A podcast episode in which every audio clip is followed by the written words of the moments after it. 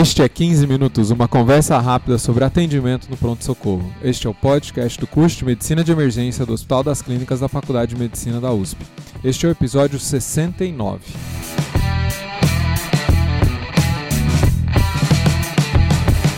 E está aqui comigo, Dr. Rodrigo Brandão. Tudo bem, Rodrigo? Tudo bem, Júlio. Queria falar com você hoje para a gente fazer uma atualização do Covid. Faz bastante tempo que a gente não, não faz, né? Praticamente desde a da primeira onda que a gente não conversa aqui no podcast. O que está acontecendo nessa segunda onda? Ah, a gente tinha esperança de, de ter acabado isso quando a gente sai, quando o Instituto Central deixou de ser puramente Covid e ficou. Teve uma época que a gente quase não teve paciente e de repente é, voltou e voltou dez vezes pior do que, do que era antes. Não, a situação está ruim, embora tenha alguns pequenos sinais de melhora, embora eu fiquei não gostei muito dos números de ontem. Eu esperava que essa semana não ia ter mortes maior que 4 mil e não teve, mas eu esperava uma queda progressiva e ontem 3.700 e poucos mortos, né? Aqui na instituição a gente tem muito menos recurso mobilizado do que tinha antes e, e muito menos disposição das pessoas em mobilizar. As pessoas estão cansadas um ano depois. Nós estamos abrindo uma UTI de 26 leitos dentro do, do departamento de emergência. E nós não temos uma equipe de terapia intensiva. Na primeira onda, a gente entubava os pacientes, ficava às vezes um, dois dias com o paciente. Agora nós estamos chegando dentro do departamento de emergência, estubando o paciente que a gente entubou uma semana depois. E assim, é um pouco contra a nossa formação. A nossa formação até tem o conhecimento de ventilação mecânica, o conhecimento de UTI, mas a gente está fazendo todo o trabalho de UTI. É. Não é algo. Pra, acho que no nosso livro a gente nem fala sobre desmame quando, no capítulo de ventilação mecânica. E é algo que a gente está fazendo aqui dentro. É, a gente tem alguns poucos intensivistas né, da, com, com formação formal. Sim. na equipe, mas não é o foco da nossa equipe, né? Isso acho que fala é, depõe aí com a dificuldade que, que está sendo de abrir o TI e montar equipes de UTI no resto do complexo. Né? Então... É, dinheiro, né? O mercado está aquecido e aqui quer pagar o mesmo. Antes pagava-se bônus, não está se pagando mais bônus e quer se contratar contratar mais. Não é culpa da diretoria, porque é o que o Estado oferece, mas assim é mais difícil de, de, ser contratado, daí vira, daí o PS vira.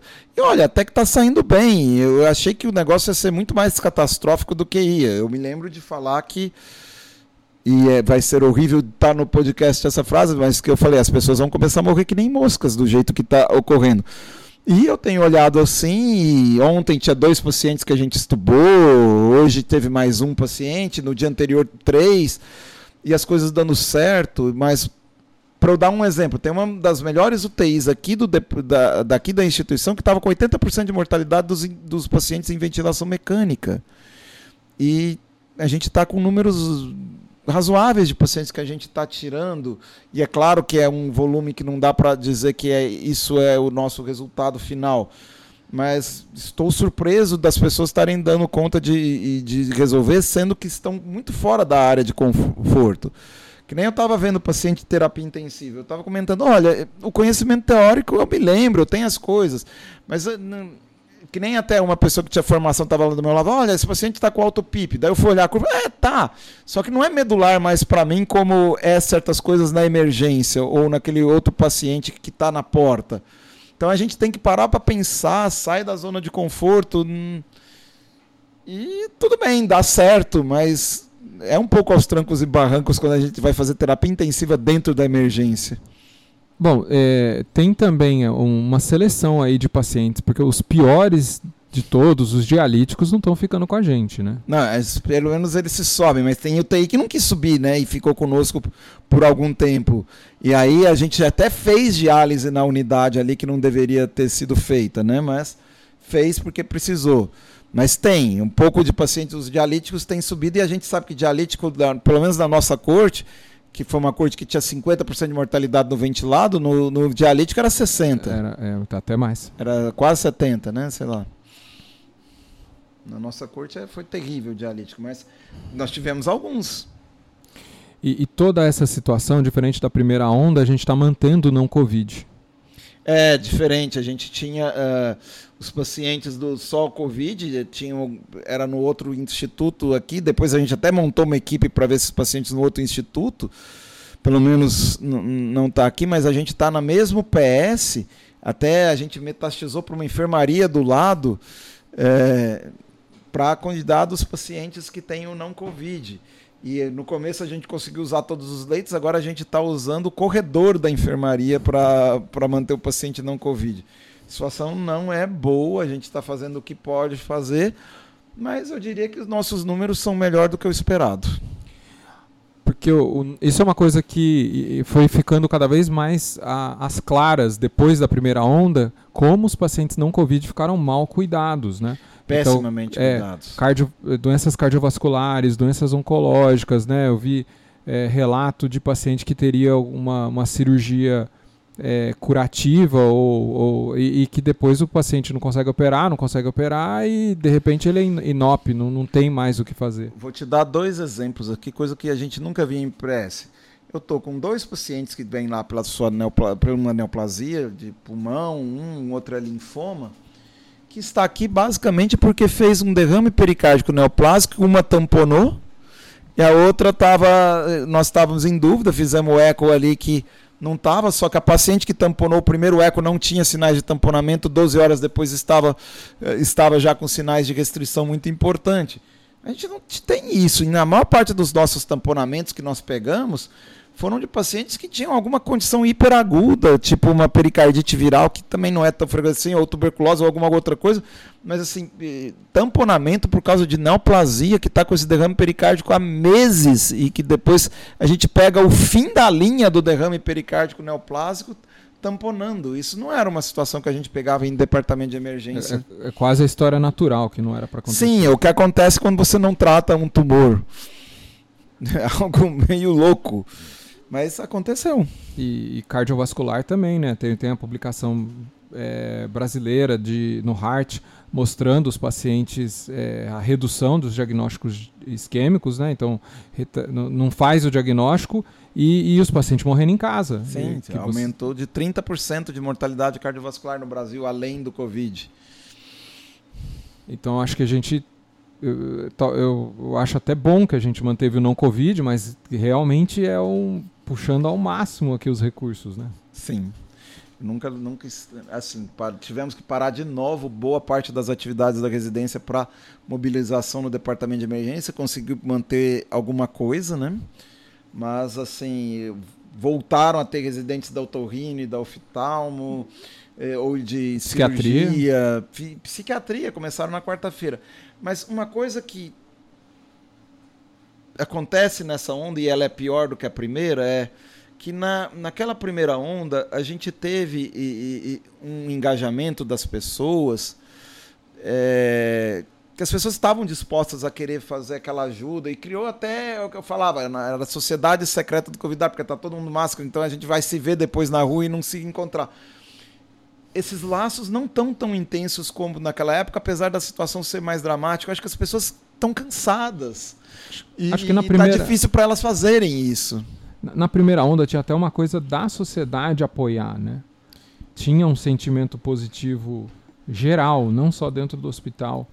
Sim, e, eu, esse, e agora. Agora ninguém... é as pessoas mais num, num, num, sentimento mais impositivo. Então, aquele laço que criou. Eu, eu falo com a minha turma lá que fica de oftalmo, otorrino, dos residentes que ficavam lá no AB. Ah, eu vou lembrar deles para sempre do, do que aconteceu, de gente que veio, boa parte voluntário. Agora tem várias pessoas, estão se dedicando, estão ajudando, estão fazendo o que dá, mas não tem aquela mesma aquele mesmo sentimento, porque acho que as pessoas estão cansadas. É o segundo ano que elas, de novo, têm que parar no meio as coisas para fazer. Não dá para ter aquela mesma coisa. E, e o que é ruim é que todos nós estamos menos do que a gente estava naquela primeira onda e, a e essa segunda onda é duas vezes maior. E até era algo que eu estava preocupando. Eu falei para minha esposa: eu não sou o mesmo que estava atendendo naquela primeira onda, só que essa segunda onda é maior que coisa! E o que, que eu posso fazer para ser a mesma coisa que eu fui na primeira onda? Você acha que nós estamos tratando melhor os pacientes? Estão morrendo mais, né? Ele, é, estão morrendo mais do que na primeira vez. Só tal, que aí tem fatores, né? Excesso tem... de pacientes. Sim. É, que já redu... tinha, mas agora é pior. Agora está muito pior o excesso de pacientes. É, é, variantes, talvez, né? Não tem, a gente não tem dados. É... Eu acho que nós estamos mais confiantes no tratar, é mais natural. Só que a doença está diferente. Antes eu tinha total confiança, 12 segundo dia, não está já tá, já está caminhando para sair o O2, esse paciente não vai acontecer nada. Agora, paciente hoje, 18 dia, Muito hoje bom. que foi o dia do tubo, piorando, o pior dia ser o 18. Nunca o pior dia era o 18 naquela evolução que a gente tinha anteriormente. Então a gente criou uma confiança sobre o conhecimento que a gente adquiriu de, mu de muito atendimento da primeira onda, mas essa segunda onda não é exatamente a mesma coisa. Agora sim, a gente está mais seguro em dar corticoide, está mais seguro em tirar antibiótico. No começo a gente deixava antibiótico para todo mundo porque vai diferenciar da pneumonia bacteriana. Hoje, eh, desculpa, na, na pneumonia bacteriana não aumentou 20 vezes de prevalência. Então a gente está usando muito pouco. Então certas coisas a gente criou confiança. Não sei se essa confiança que a gente criou está tá se traduzindo em resultados melhores. A gente está mais seguro mas os resultados estão piores também porque a doença parece que está pior. Mas é, a gente sente mais seguro em tratar. Eu não sei se a gente trata tão melhor assim. A gente intuba menos também, né? E a gente vê que funciona intubar menos. Talvez não, não sei. Eu, eu tenho a impressão, pessoal sempre é difícil de avaliar, né? Mas eu tenho a impressão que a gente entuba mais tardio, mas que tá entubando bastante, né? Tá, tá entubando bastante.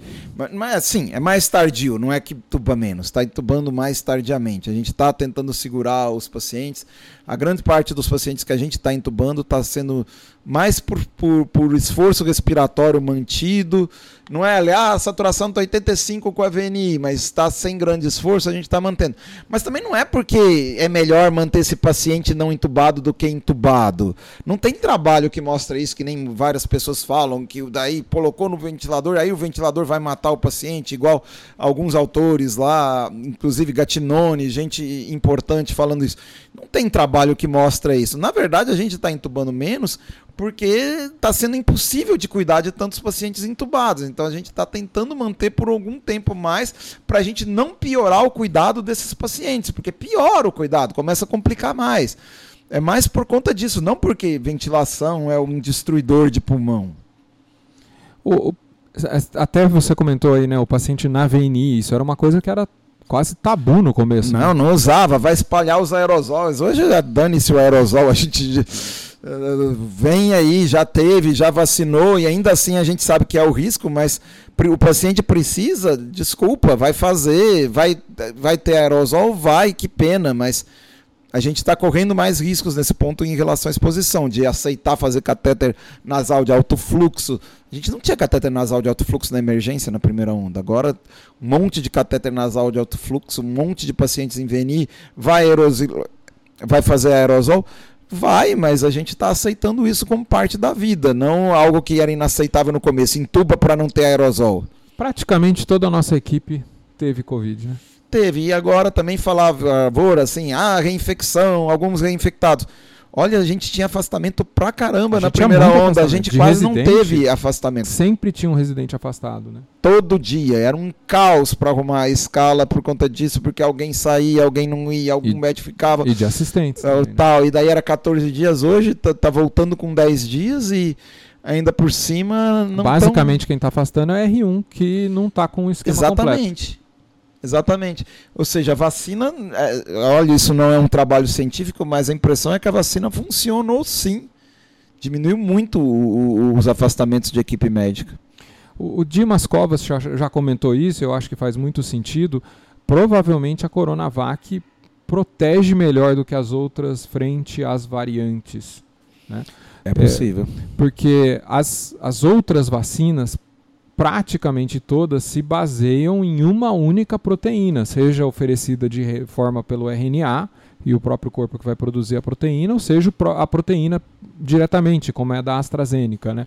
Então, é, se a gente está dando essa proteína spike selvagem, né, a, a original, com certeza alterações dela vão ser mais difíceis do próprio corpo reconhecer. Agora a Coronavac não, a corona é o, é o vírus inativado completo. Então eu, eu não tô, o corpo não está sendo submetido só à proteína spike, tá? Todas as é, é, todo o vírus está sendo tá, tá se expondo ali e, e, a gente nem mede esses anticorpos. Não, nem né? mede.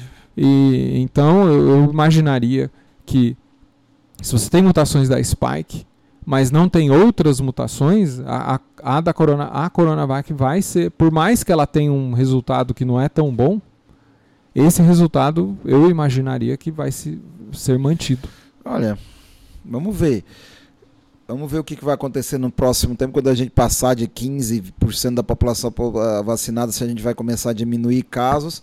Eu tenho a impressão que sim. Eu não acho que a gente vai chegar em 2022 na mesma situação. Acho que nós vamos ter um segundo semestre bem melhor do que o primeiro. Mas assim, mas olha só também, a gente está falando em sair para fase emergencial, igual uh, saiu lá de fase emergencial para vermelha. E, gente, nós estamos com 3.700 mortes por dia. O máximo que teve no ano passado foi 1.580. Duas vezes e meia o que era. É um negócio louco.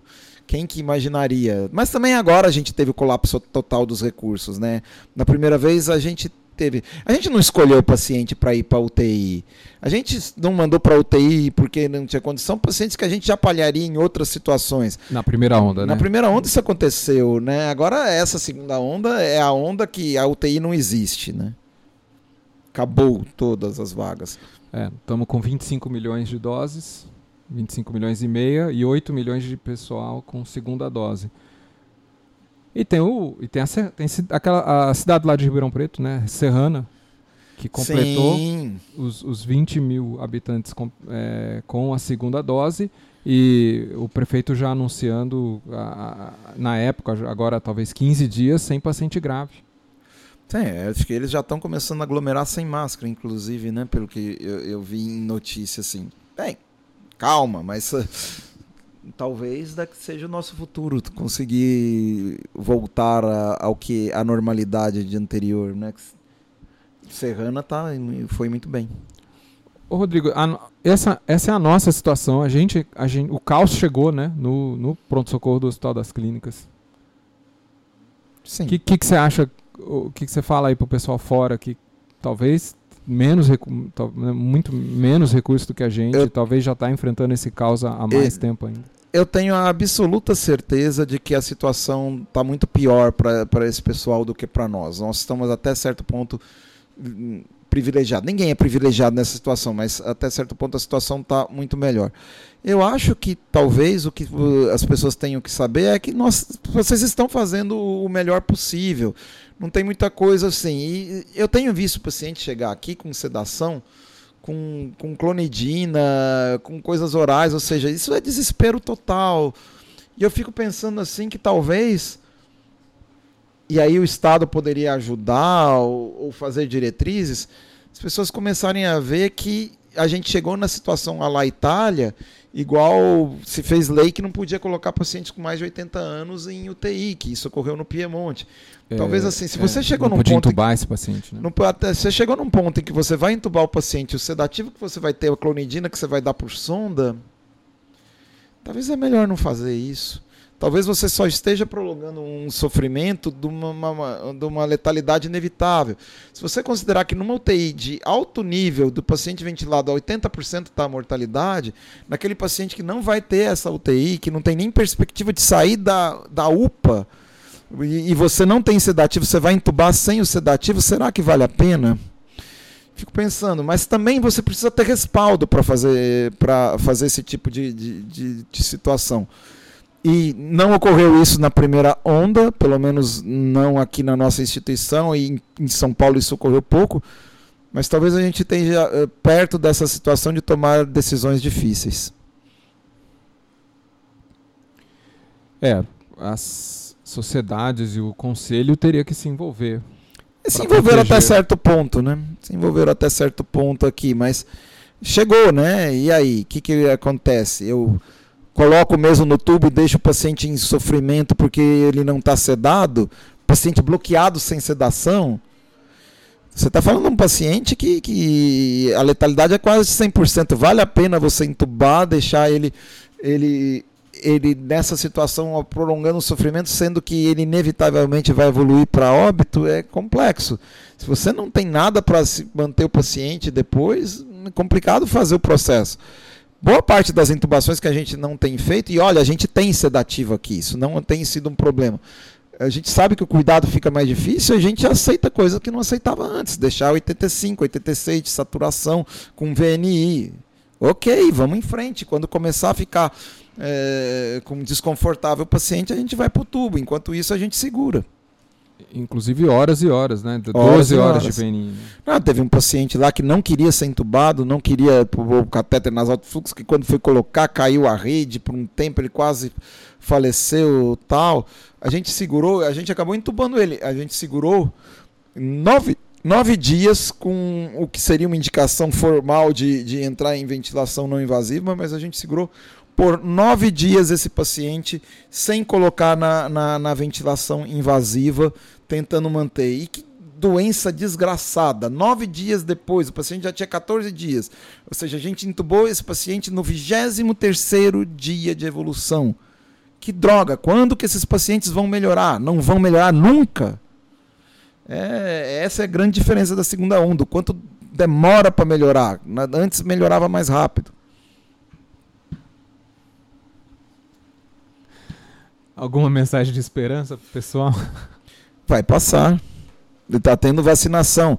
Hoje, ali, por exemplo, num grupo da minha família, puseram: Ah, Rodrigo, comente aqui sobre essa combinação de Borisizunab com outro Sizunab lá da vida aqui, para tentar diminuir as coisas do TI. Eu falei assim: olha.